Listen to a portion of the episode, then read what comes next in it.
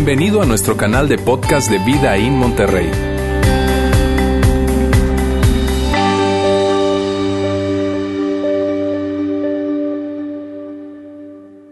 La verdad es que todo el año estamos siendo generosos. Todo el año estamos dando, dando a otras personas, pero una vez al año tomamos nuestro mayor enfoque en hablar acerca de esto. ¿Está bien? Y fíjate, yo lo que quiero hacer ahora es que podamos tomar nuevamente y rápidamente ese texto que Andy mencionaba, que Pablo le encomendaba algo a Timoteo. ¿Está bien? Y vamos a verlo aquí rápidamente. Él decía, es Pablo diciéndole a Timoteo lo siguiente, enséñales, Timoteo, enséñales a los ricos de este mundo, diles que usen su dinero para hacer el bien. Deberían ser ricos en buenas acciones, generosos con los que pasan necesidad y estar siempre dispuestos a compartir con otras personas. Básicamente lo que, lo que Pablo le está diciendo a Timoteo es, Timoteo, enséñales a los ricos a que compartan su riqueza, a que con su riqueza puedan ayudar a otras personas. Y cuando tú escuchas eso y, y ves eso que Pablo le dijo a Timoteo, tú estás de acuerdo con eso, tú y yo estamos de acuerdo, ¿cierto? Cierto que estamos de acuerdo con Pablo, independientemente de que, mira, probablemente el día de hoy es tu primera vez en una iglesia o no te consideras una persona de iglesia, no te consideras una persona creyente, en fin, pero tú dices, eso tiene sentido, sí, está bien. O sea, que los ricos compartan la riqueza. Definitivamente no tenemos problema con eso, ¿cierto? Pero cuando dice la palabra ricos, tú y yo entendemos que le está hablando a otra gente. No nos está hablando a nosotros, ¿cierto? Porque nosotros no nos sentimos ricos. O sea, nosotros no somos ricos. Ricos son los que aparecen en la televisión y todas esas cosas, pero no, no nosotros, ¿sabes? Y eso es lo que hacemos, tal como Andy lo decía. El punto es que tú y yo no nos sentimos ricos, pero sí somos ricos. Tú y yo no nos sentimos ricos, pero somos mucho más ricos de lo que nosotros creemos. De hecho, mira bien, si tú ganas 20 mil pesos mensuales, según la lista global de riquezas, tú formas parte del 4% de la población mundial. Y si tal vez tú dices, no, Roberto, yo no gano 20, yo gano 15, yo gano 12. Ah, pues bueno, tú estás en el top 5, entonces, ¿está bien? De la, de la, de la, de la población mundial. O sea, imagínate eso. Y, yo sé que yo te estoy diciendo esto y tú no estás diciendo, ay Roberto, gracias por decírmelo, ahora sí me siento rico. Yo sé que no, yo sé que tú no te sientes de esa manera, pero permíteme ayudarte un poco a descubrir que tú eres rico y que claro que eres rico. Mira, si alguna vez tú te has parado frente a un closet lleno de ropa, ¿está bien? Y has dicho lo siguiente, es que no tengo nada que ponerme, tú eres rico. Mírame, si alguna vez tú has renovado algo, has renovado algo, algo en tu casa, un equipo tecnológico, algo, algo, tú has renovado algo que no estaba descompuesto, estaba funcionando, pero simplemente tú quieres renovarte, ¿está bien? Tú eres rico. Si tú, si tú alguna vez tomaste tu carro que funcionaba bien, te llevaba y te traía, te llevaba y te traía, pero tú quisiste cambiarlo por un carro un poquito más nuevo, ¿está bien? Tú eres muy, tú tienes carro, tú eres muy rico, pero muy rico.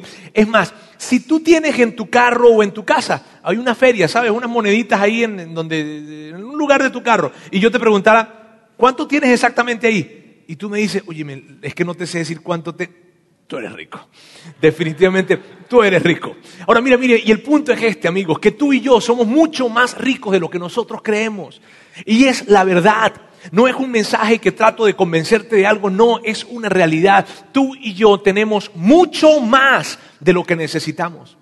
Mucho más de lo que necesitamos. El asunto es que tú y yo no nos sentimos ricos. Y no nos sentimos ricos, ¿por qué? Porque siempre estamos queriendo algo más grande y siempre estamos queriendo algo mejor. Porque esa es la ola que se mueve en esta ciudad. Esa es la ola que se mueve todo el tiempo en querer algo más grande, algo mejor. Y entonces siento que no soy rico porque no tengo lo más grande y porque no tengo lo mejor. Pero la verdad es que tú tienes mucho más de lo que necesitas. Y mira bien, si tú no eres una persona de fe, si tú no, si tú no eres un seguidor de Jesús, si tú no eres cristiano, no eres católico, esto que voy a decir no es para ti, así es que tranquilo, no te preocupes. ¿Está bien? Pero si tú eres un seguidor de Jesús, si tú eres, si tú eres cristiano, si tú eres católico, mírame bien, tú y yo no es que es un deseo, no es que sería padre, no es que sería chido poder hacer esto, no, tenemos una gran responsabilidad. Y es ayudar a otras personas. Si tú eres un seguidor de Jesús, escúchame bien, no se trata de que sea padre y que es una buena idea y que chido sería. Es que es nuestra responsabilidad ayudar a otros. Y eso es lo que hacemos en Be Rich. Parte de la filosofía de Be Rich, parte de la filosofía es lo siguiente, y es muy importante para nosotros, porque nos caracteriza como iglesia, y es lo siguiente, mira bien, queremos ser socios y no competencia. Mira bien, nosotros no queremos, no queremos crear una organización en donde eh, se ayude a niños y adolescentes para, para, su formación en situaciones difíciles o queremos crear una organización que ayude a adultos o a jóvenes y adultos con discapacidades físicas o discapacidades mentales. No, no, no, no, no queremos crear una organización así, no queremos crear organizaciones. Lo que nosotros queremos hacer y que definitivamente ya hemos hecho y tenemos tres años haciéndolo es esto, preguntándonos quién en nuestra ciudad ya lo está haciendo. ¿Quién en nuestra ciudad ya lo está haciendo y está dando resultados? ¿Quién?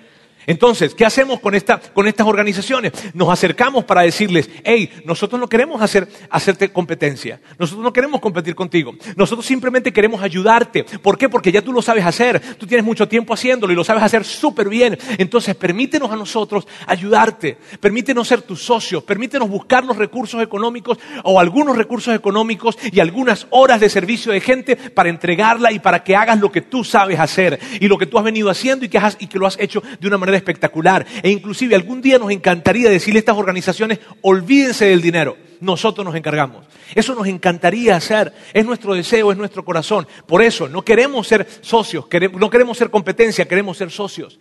Queremos acercarnos a organizaciones que ya están haciéndolo y que lo hacen muy bien, para no competir, sino más bien para ayudar y para apoyar. ¿Sabes? Ahora mira bien, nosotros eh, eh, hemos venido haciéndolo y nosotros lo hacemos, lo, lo hacemos ¿por qué? Porque en primer lugar es algo esencial en nuestra fe. Mira, esto es algo que forma parte en la esencia de nuestra fe. ¿Está bien? Pero por otra parte, lo hacemos por esto. La iglesia del primer siglo fue, generó un revuelo en la comunidad.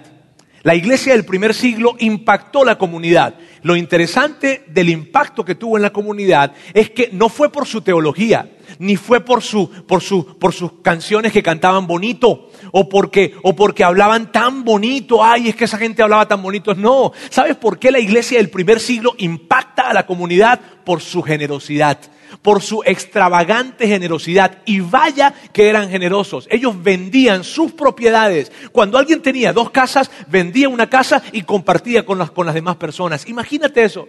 Era extravagante la generosidad que tenían y a causa de eso la comunidad, toda la gente decía, ¿qué onda con esta gente? No tiene que ver con su teología, no tiene que ver con que, ay, qué bonito cantan, qué bonito hablan. No, no tenía que ver con eso. Tenía que ver con el hecho de que eran extravagantemente generosos y eso era increíble lo que sucedía con ellos. Entonces eso generó una ola de impacto alrededor de la iglesia. ¿Y por qué es tan importante eso para nosotros? Porque hoy en día la iglesia no es conocida por eso. Hoy en día la iglesia es más conocida por las cosas que está en contra que por las que está a favor. ¿Sabes? Y cuando yo veo la iglesia del primer siglo, yo no veo a un grupo de personas uniéndose en contra de la tiranía del imperio romano. Yo no veo a la iglesia del primer siglo marchando porque hay un, conjunto de inmoralidad en la ciudad o en el imperio romano y hay una corrupción moral dentro del imperio y entonces tenemos que movernos para combatir. Yo no veo a la iglesia del primer siglo haciendo eso. Y, no es que ellos estuvieran en contra, perdón, estuvieran a favor de esta, de esta inmoralidad o de la tiranía del imperio romano. No, ellos no estaban a favor de eso. Pero ellos decidieron hacer algo.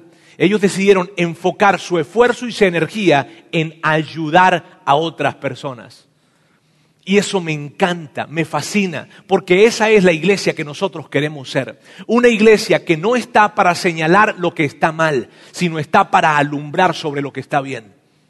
Eso es lo que queremos hacer, para que las demás personas puedan dirigirse hacia lo que está bien y no señalar lo que está mal. Mira, esto es lo que nosotros creemos y estamos convencidos de esto. Si nosotros nos enfocamos en señalar lo que está mal, vamos a pasarnos la vida señalando muchísimas cosas. Porque hay tantas cosas que están mal, ¿sabes? Nosotros no queremos hacer eso. Lo que queremos hacer es alumbrar hacia lo que está bien, alumbrar hacia Dios, para que la gente pueda encontrarle, para que la gente sepa a dónde caminar y entender que el camino a Dios es Jesucristo. Eso es lo que nosotros queremos hacer como iglesia y nos emociona hacer eso. Ahora, ¿por qué hacemos eso? ¿Por qué, Jesús?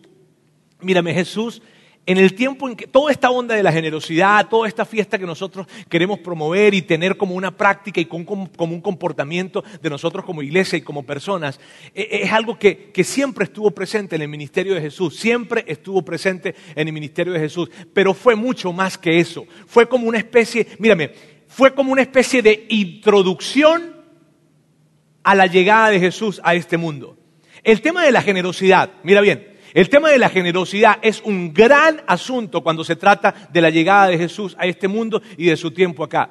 Y permíteme explicarte, explicarme a qué, a qué me refiero con esto. Fíjate, cuando antes de que llegara Jesús o antes de que Jesús hiciera su entrada completa a este mundo, hubo alguien que estuvo preparando su llegada. Hubo alguien que estuvo preparando la llegada de Jesús. Eh, eh, eh, tú sabes, cuando van a, presentar una agrupación que es una agrupación muy, muy conocida y de repente se presenta una banda antes, que en muchas partes le conocen como teloneros, ¿sabes? ¿Sí se le conoce aquí también como teloneros? Pues bien, mira bien, Jesús tuvo su telonero. Él tuvo una persona que preparó su llegada que hizo la introducción de Jesús a este mundo. Y la introducción de Jesús a este mundo tuvo todo que ver con lo que estamos hablando y lo que estaremos hablando estas dos semanas. Y es impactante la verdad y vamos a hablarla. Mírame, ese personaje de que te estoy hablando que es el telonero, fue el telonero de Jesús, se llama Juan el Bautista. Juan el Bautista. Y mírame, hay cuatro biógrafos de Jesús, Mateo, Marcos, Lucas y Juan. Lucas inicia hablando acerca de Juan el Bautista. Y si tú no eres una persona que te consideras un creyente, si tú no te consideras una persona de iglesia y probablemente un escéptico, mírame, si hay algún libro que yo te recomendaría que empezaras a leer que tiene que ver con la fe y que tiene que ver con Jesús, es el libro de Lucas, que se encuentra en la Biblia. ¿Por qué? Porque Lucas, Lucas era un médico, era historiador, y él, él, él inicia su, su, su libro, su carta, de esta manera. Él dice, él dice algo como, míreme, yo he investigado a detalle yo he investigado a detalle todo esto de la vida de Jesús, he hecho algunas entrevistas, he averiguado y he investigado. Y lo que vine a hacer ahora es presentarte en un orden cronológico cómo sucedieron las cosas. Y eso es lo que hace eh, Lucas en su, en, su, en su evangelio. Ahora mira bien, él empieza hablando de la historia de Juan el Bautista. Y vamos a hablar de él. De hecho, todos los evangelios, todos los evangelios, Mateo, Marcos y Juan, hablan de Juan el Bautista. Flavio Josefo, el famoso historiador judío, habla de Juan el Bautista. El Corán, el Corán de los musulmanes habla de Juan el Bautista. Y con esto lo que te quiero decir es lo siguiente, no cabe duda que Juan el Bautista fue un personaje de la historia. Fue un personaje de la historia de la nación de Israel y fue un personaje muy particular. Mírame, ese hombre vestía y hablaba de una manera muy interesante. Y su chamba, recuerda, su chamba era abrir camino para lo que, iba para lo que Dios estaba a punto de hacer en el mundo. Su chamba era introducir a Jesús. Y vamos a ver entonces un poco de lo que sucede al principio en esa introducción que él está haciendo de Jesús, porque es sumamente clave para lo que estamos haciendo hoy y la siguiente semana, que es esto de Be Rich. ¿Está bien? Vamos a verlo entonces juntos y está en el libro de Lucas, capítulo 3, dice así, en los versículos 1 y 2 dice, era el año 15 del reinado de Tiberio, Poncio Pilato era gobernador de Judea, Anás y Caifás eran los sumos sacerdotes. ¿Sabes qué me encanta a mí? Cada vez que yo leo esto me encanta tanto. ¿Por qué? Porque esta es la manera en la que Lucas está diciendo, miren amigos, yo no vengo a contarles un cuento, yo no vengo a decirles en un país muy, muy, muy lejano, no. Él viene a decir algo y él viene a decir, esto sucedió, esto realmente sucedió. Y sucedió en este tiempo y sucedió en este lugar. Por eso me encanta cada vez que yo leo a Lucas de esta manera, porque no es un cuento de hadas lo que está echando, ¿sabes? Sino le está diciendo, hey, comprueben, esto sucedió, chequen, chequen, en este tiempo y en este lugar. Bien, y él continúa y dice así, un mensaje de Dios llegó a Juan, hijo de Zacarías, que vivía en el desierto. Entonces Juan fue de un lugar a otro por ambos lados del río Jordán, predicando que la gente debía ser bautizada para demostrar que se había arrepentido de sus pecados y vuelto a Dios para ser perdonado. Entonces, Lucas está hablando acerca de esto y viene contando un poco lo que estaba haciendo Juan, pero él es como que si se sale un poco de la narrativa que viene haciendo acerca de Juan, se sale un poco de esa narrativa y entonces él va a decir algo acerca de Juan. Y él dice algo como lo siguiente, él viene a decir, amigos, la verdad, ya nosotros habíamos escuchado de Juan.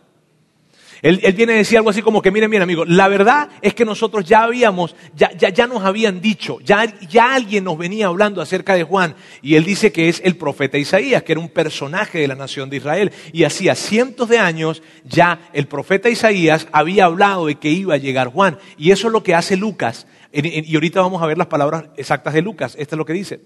Isaías había hablado de Juan cuando dijo, es como él hace, él hace como una salida de la historia y dice esto que Isaías había dicho que era una voz que clama en el desierto. Llegará un profeta, será una voz que clama en el desierto. ¿Qué dirá esa voz? Y cuando dice una voz que clama en el desierto se refiere a una voz que está hablando, a alguien que está hablando en el desierto. ¿Qué dirá esa voz? Preparen el camino para la venida del Señor, ábranle camino.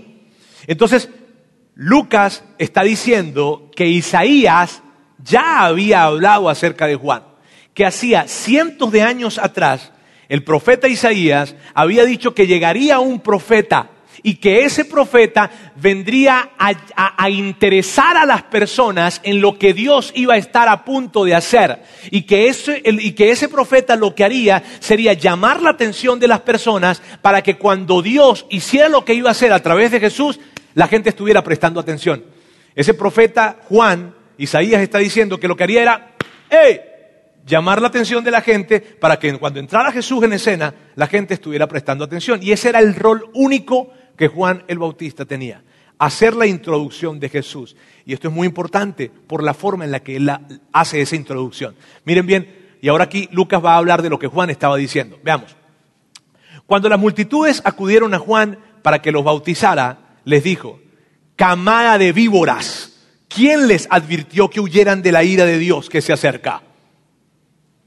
Imagínate que tú te invitaron aquí hoy y, te, colocas aquí en las primeras filas y de repente llego yo y les digo, camada de víboras, serpientes todos. ¿Qué pensarías? Ah, dime, dime, este tipo, ¿qué onda con este tipo? ¿Qué le pasa? O sea, te harías un poco para atrás, probablemente diría, y órale, pues esa era la forma de hablar de Juan. Y vaya que llamaba la atención Juan.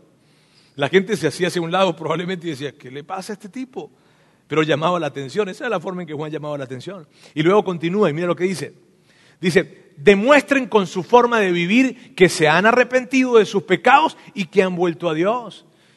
Miren, no me vengan a decir a mí que ustedes van al templo, ni que tuvieron una experiencia con Dios espectacular, y que se saben todas las escrituras y que hacen todos los sacrificios. A mí no me vengan a decir eso. A mí muéstrenme evidencias visibles de que realmente se han arrepentido. O sea, no me vengas a decir que tú cantas bonito, que tú, tienes, que tú te sabes súper toda, toda la Biblia, o bueno, la Biblia no, estaba en ese momento, pero todas las escrituras judías. No, no, no me vengas a decir eso. No me vengas a decir cuántos sacrificios tú haces, ni que perteneces en todas las, haces todas las, celebraciones judías. No, no, no, no, no. Muéstrame evidencias que realmente tú estás arrepentido. Eso es lo que estaba diciéndole Juan. Y Juan continúa luego y dice esto, mira, Dice, no se digan simplemente el uno al otro, estamos a salvo porque somos descendientes de Abraham. Y Juan le está diciendo, mira, no me vengas con el cuento de quién es tu papá, ni, ni, ni, ni, quién es tu familia, ni que tu familia toda va a la iglesia, ni que, ni que tú tienes una herencia cultural, ni que, ni, que, ni que tú cuando eras pequeño te circuncidaron y entonces eso te hace a ti una especie de... No, no, no, no, no. Mírame, esto es lo que te quiero decir. Lo que te quiero decir es que todas tus oraciones y tus conversaciones en Dios o con Dios en privado no sirven de nada si no hay una evidencia de tu arrepentimiento. Júrale. Eso le estaba diciendo Juan a ellos. Y, y, eso era duro. Y por si fuera poco, mira cómo sigue la cosa. Eso no significa nada. Porque les digo que Dios puede crear hijos de Abraham de estas mismas piedras. Mira, lo que, estaba, lo que estaba diciéndole Juan era esto. Estaba diciéndole esto. Míreme, ustedes, ustedes creen que ser descendencia de Abraham es una gran cosa. Y yo vengo a decirles esto. Ser descendencia de Abraham es tan valioso como esas piedras. ¡Órale! Y si fuera poco, por si fuera poco, si tú crees que les ha dicho, no les ha dicho todo, mira lo que continúa diciendo. Es más, el hacha ya está puesta a la raíz de los árboles y todo árbol que no produzca buen fruto será cortado y arrojado al fuego. Y lo que Juan les estaba diciendo de unas palabras eh, poéticas, porque los árboles eran ellos. Les estaba diciendo, escúchame, si ustedes no están dando fruto, ustedes lo que sirven es para ser echados al fuego. ¿Y sabes qué pasó? Que la gente estaba escuchando a Juan. Y, probablemente tenían días o minutos u horas o semanas escuchando a Juan. Y entonces ellos empiezan a pensar y dicen, ¿sabes qué? Este tipo me cae mal. E, este tipo me dan ganas de pegarle.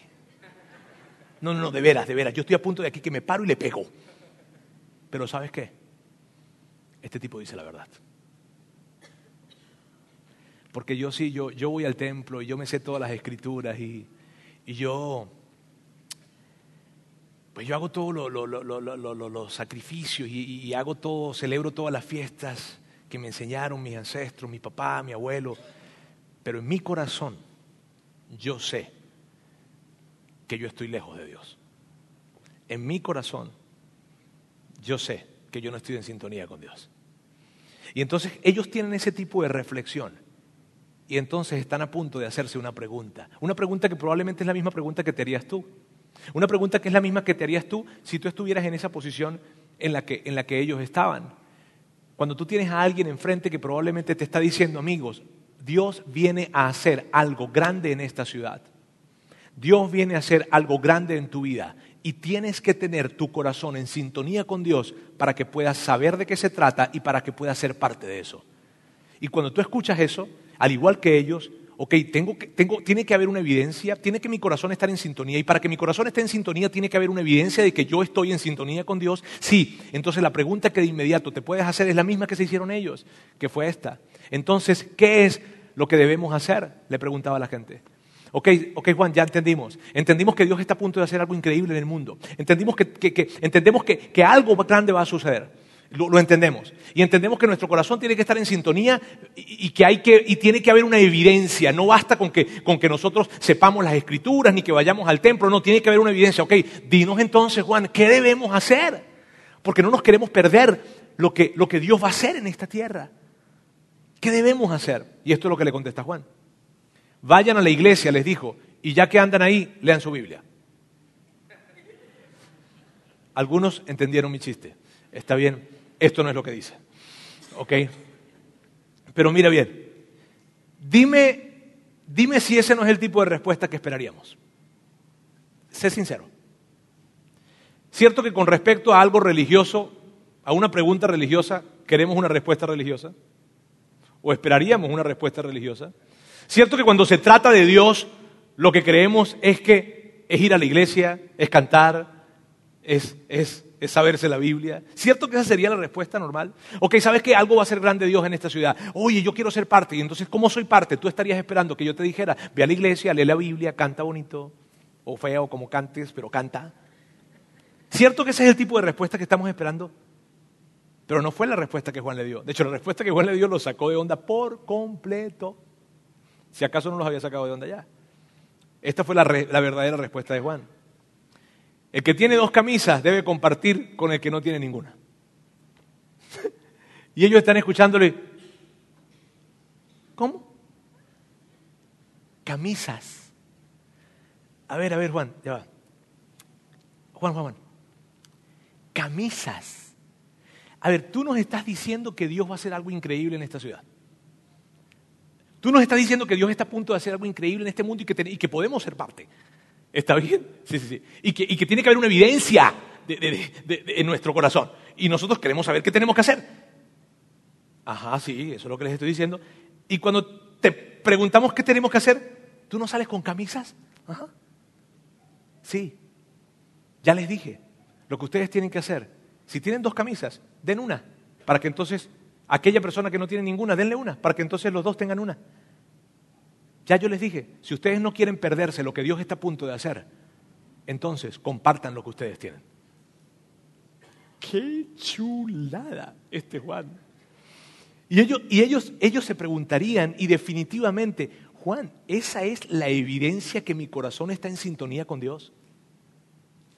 Así es, esa es la evidencia. Y no, no ha terminado, él continúa y les dice esto. Y el que tiene comida debe hacer lo mismo. Y esto sí era complicado. Amigo, esto sí era complicado. Tú y yo no, no podemos imaginarnos lo complicado que era esto. ¿Por qué? Porque tú y yo hoy podemos tener abundancia de comida y guardar abundancia de comida. En ese tiempo no. Esas tierras perdón, no lo permitían. Y ese tiempo no lo permitía. La gente lo único que podía guardar y por poco tiempo eran granos. Y si alguien tenía eh, carne, eran muy pocas personas y podían guardarlo por muy poco tiempo. Y muy, muy, muy pocos tenían vegetales y los guardaban por muy poco tiempo. Lo que ellos recibían era una porción diaria de pan. ¿Recuerdan, ¿Recuerdan cuando Jesús enseñó a, a orar, a rezar a los discípulos? Que les decía, Padre nuestro que estás en los cielos. ¿Recuerdan? De donde dice, danos el pan de cada día. ¿Recuerdas que dice eso? Eso es literal. Ellos recibían una porción diaria de pan. Ellos, de hecho, en una oportunidad, un grupo de personas fue capaz de navegar por el mar de Galilea 13 kilómetros porque Jesús les había dado pan y ellos querían que les diera al siguiente día pan. O sea, el tema de la comida era un gran asunto. Probablemente algunos de ellos dijeron, ok, está bien, tengo dos camisas, tengo tres camisas, me quedo con una, no pasa nada, pero comida. ok, las camisas las puedo dar no pasa nada, la uso en el día, la lavo en la noche, me la pongo el otro día, como sea. Pero la comida no puedo dártela. Y lo que Juan les estaba diciendo era esto, si tu corazón quiere estar en sintonía con lo que Dios está a punto de hacer en esta ciudad y en este mundo, tienes que estar dispuesto a compartir lo que más te cuesta compartir. Híjole. Ay. Y la cosa se pone interesante porque ahora llegó un grupo de personas muy interesantes a esta conversación. Miren bien. Llegaron también unos recaudadores de impuestos para que los bautizara. Maestro, ¿qué debemos hacer nosotros? Le preguntaron.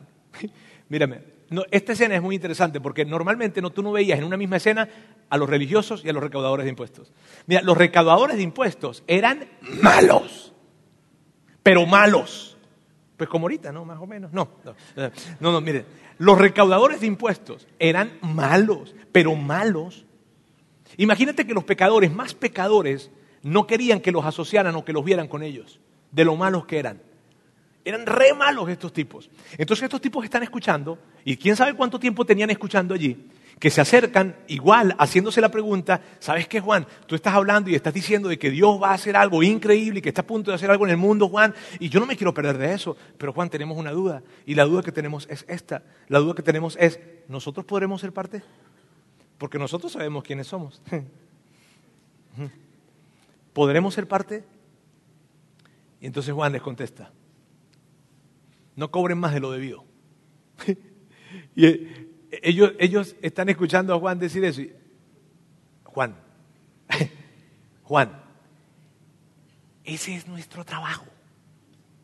O sea, mi chamba, nuestra chamba, es cobrar más de lo debido. Entonces no, no me pidas que no... O sea, es como que no trabajes, no vayas a trabajar. Eso es lo que me estás diciendo. Juan, si yo no cobro más de lo debido, no puedo tener todo lo que tengo, no puedo tener las sirvientas que tengo, no puedo tener todo el, ganado que tengo o lo que tenga, no puedo tenerlo. No puedo, no, puedo tenerlo, así que no me pidas que no cobra más de lo debido.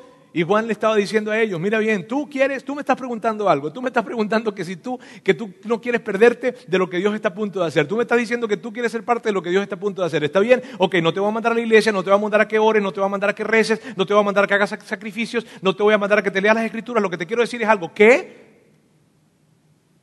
no cobre más de lo debido. Sé justo. Este Juan es espectacular. En otras palabras, lo que Juan le estaba diciendo a los recaudadores de impuestos era esto.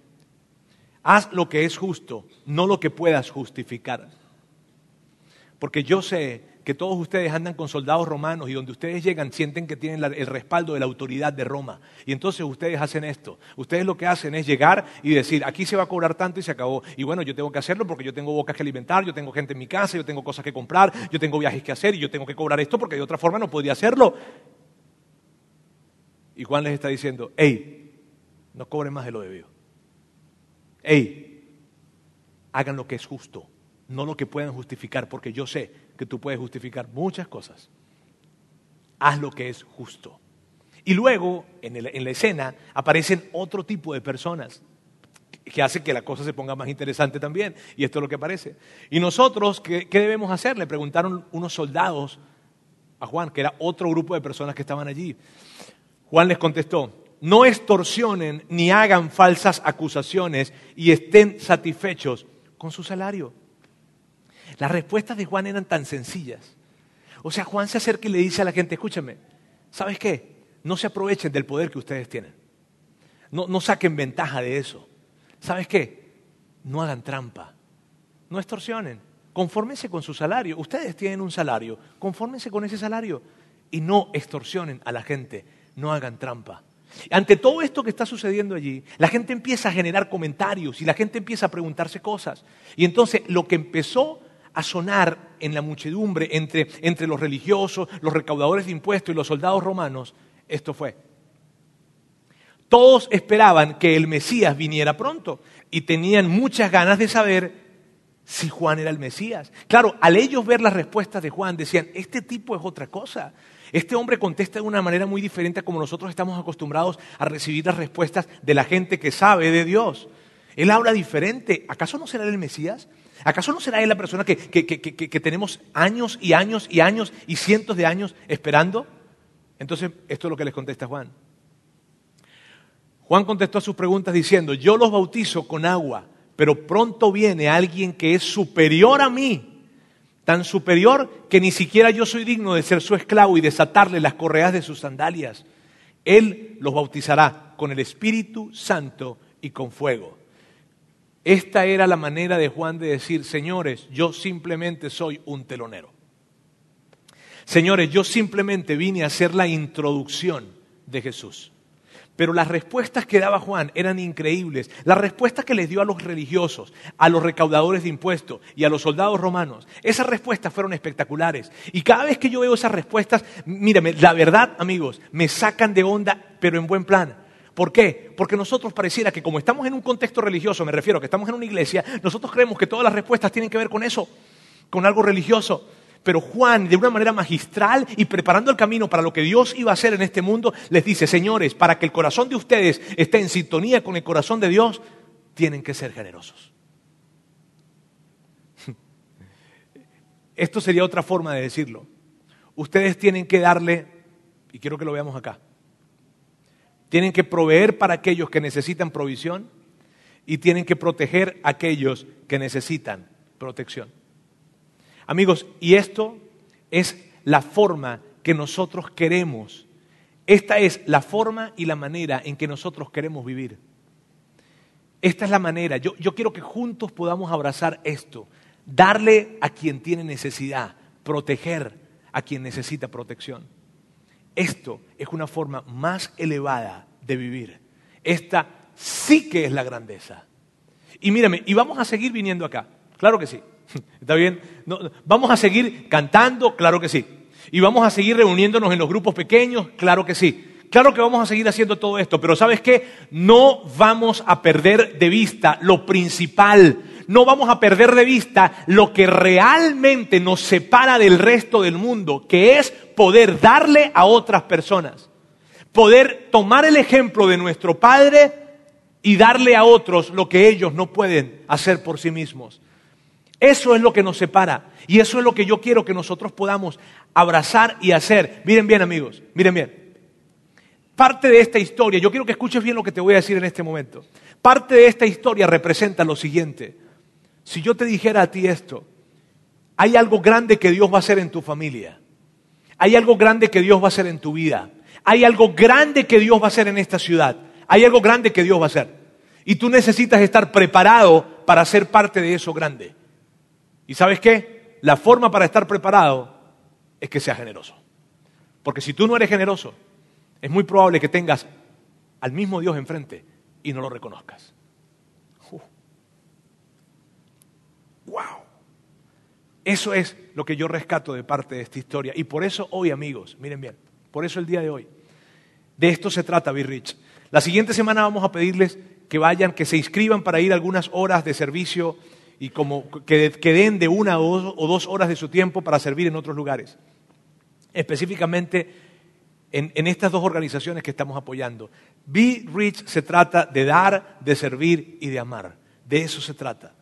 Mírame, tenemos tres años, o tenemos ya tres años apoyando a Back to Back, ahora estamos, del año pasado empezamos a apoyar otra organización y son dos organizaciones las que nosotros apoyamos. Una se llama Back to Back y Back to Back se encarga de ayudar a niños y adolescentes que están en situaciones marginales y les brindan un cuidado integral, un cuidado que tiene que ver con ah, un cuidado emocional, un cuidado físico, un cuidado psicológico, un cuidado espiritual, eh, eh, un cuidado escolar y ellos vienen para ayudar a, estos niños y adolescentes. Y la organización Retos trabaja para ayudar a jóvenes y adultos que tienen discapacidades físicas, mentales, cualquier tipo de discapacidad. Ellos hacen un trabajo espectacular. El corazón de esas organizaciones es increíble.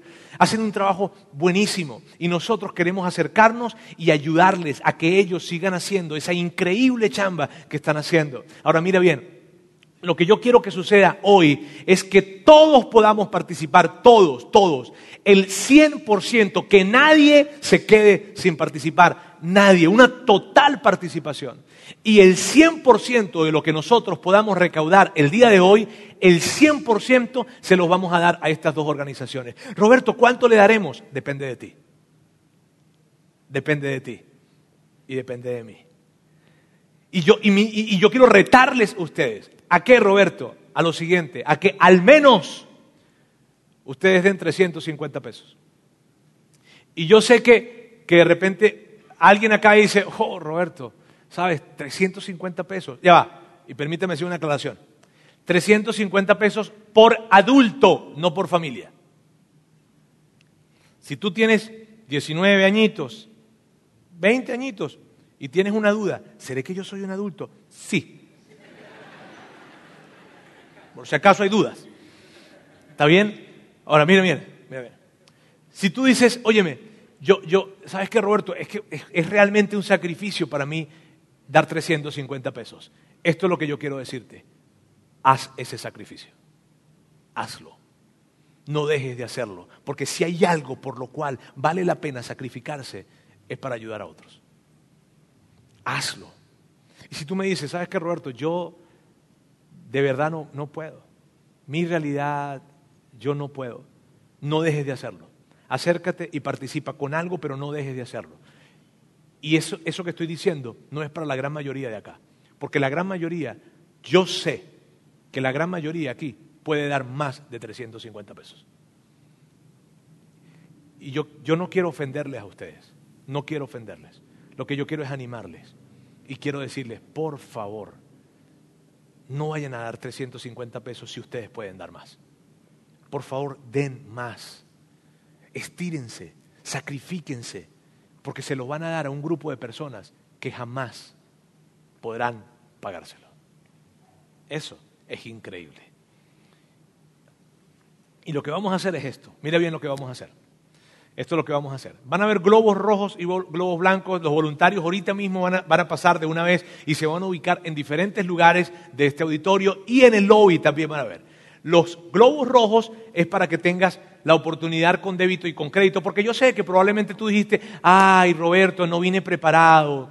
Ah, yo quiero, de verdad, yo quiero, Roberto, ¿sabes? Pero es que yo creí que me iban a decir para dar la siguiente semana. Este, no pasa nada, Aquí podemos hacerlo con débito, con crédito, tenemos terminales para que tú puedas dar. Está bien que nada te detenga. Está bien que nada te detenga. Ahora miren bien, hay globos rojos, hay globos blancos.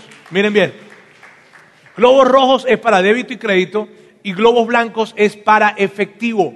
Está bien, efectivo. Y, y yo quiero que sepas algo, amigos, miren bien. Yo quiero que tú sepas que nosotros no hacemos esto porque nosotros queremos cambiar el mundo. Sería padre que el mundo cambiara, pero no lo hacemos por eso. Nosotros no hacemos esto porque es que, wow, Back to Back y Retos son organizaciones tan nobles, con cosas tan increíbles, que, hacen algo tan espectacular, que sí lo están haciendo. Son gente súper noble y que hace un trabajo espectacular, pero nosotros no lo hacemos por eso. Y yo quiero que tú sepas, nosotros hacemos esto porque nuestro Salvador nos dice que lo hagamos. Y si mi Salvador dice que yo lo haga, yo lo voy a hacer. Por eso lo hacemos.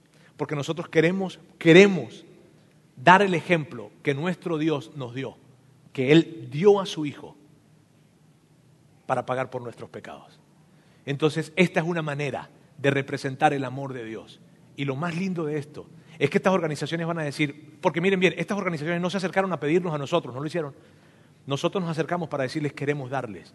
Y que cuando ellos estén viendo sus finanzas, sus cálculos, digan, ok, pudo entrar este monto. Wow, ¿y de quién? De una gente. ¿De quién? De unos seguidores de Jesús. Porque es que así se comportan los verdaderos seguidores de Jesús. Oh, me encanta. Eso me encanta. Y que esa generosidad, mira bien, día a día crezca. ¿Sabes qué sueño yo? Y, yo? y yo lo he compartido con el equipo acá. Mira bien, yo quiero que sepas esto. Esto es lo que yo sueño. Yo sueño que que, cuando llegue un bono, cuando nos llegue un bono, cuando llegue algo de dinero extra que normalmente llega, ¿verdad? Por ahí llegó algo de dinero, lo primero que nosotros digamos, lo primero que nosotros pensemos no sea, ay, ya voy a poder hacer esto, ya voy a poder renovar el carrito, ya voy a poder a comprarme la cocinita, ya voy a poder, no, no, no, no, no, no, no, no, no, no, sino que lo primero que tú pienses, lo primero, lo primero, el primer pensamiento que venga a tu mente cada vez que, que sabes que va a llegar dinero extra, sea este, qué padre, tengo más dinero para dar. Dime si eso no es increíble. Eso es la esencia de los seguidores de Jesús. Y yo quiero que eso crezca, que en ti y en mí ese tipo de comportamiento crezca. Si tú nos estás viendo por internet y tú estás al frente de tu pantalla ahorita, de un teléfono, de, una tablet, de, una computadora, de donde sea, tú también vas a tener la oportunidad de, ser, de, dar. Porque ahí, ahí mismo, en este momento tiene que estar apareciéndote la liga para que puedas ser parte de esto, pero todos tenemos que ser parte. Todos. ¿Está bien? Así es que, amigos, con este corazón y con este espíritu de fiesta, yo sé que ustedes están a punto y se quieren parar, están locos por pararse, yo los veo. ¿Está bien? Yo los veo, que ustedes están locos a salir corriendo y que nadie les gane para ser los primeros en dar. ¿Está bien? Con ese mismo espíritu, con esa misma actitud, vamos a ser ricos entonces. Gracias por haber escuchado este podcast de Vida en Monterrey. Si deseas escuchar estos mensajes en vivo, te invitamos a que nos acompañes todos los domingos a nuestro auditorio. Para más información sobre nuestra ubicación y horarios, entra a vidainmty.org o síguenos en nuestras redes sociales como Facebook, Twitter e Instagram. Nos vemos la próxima semana.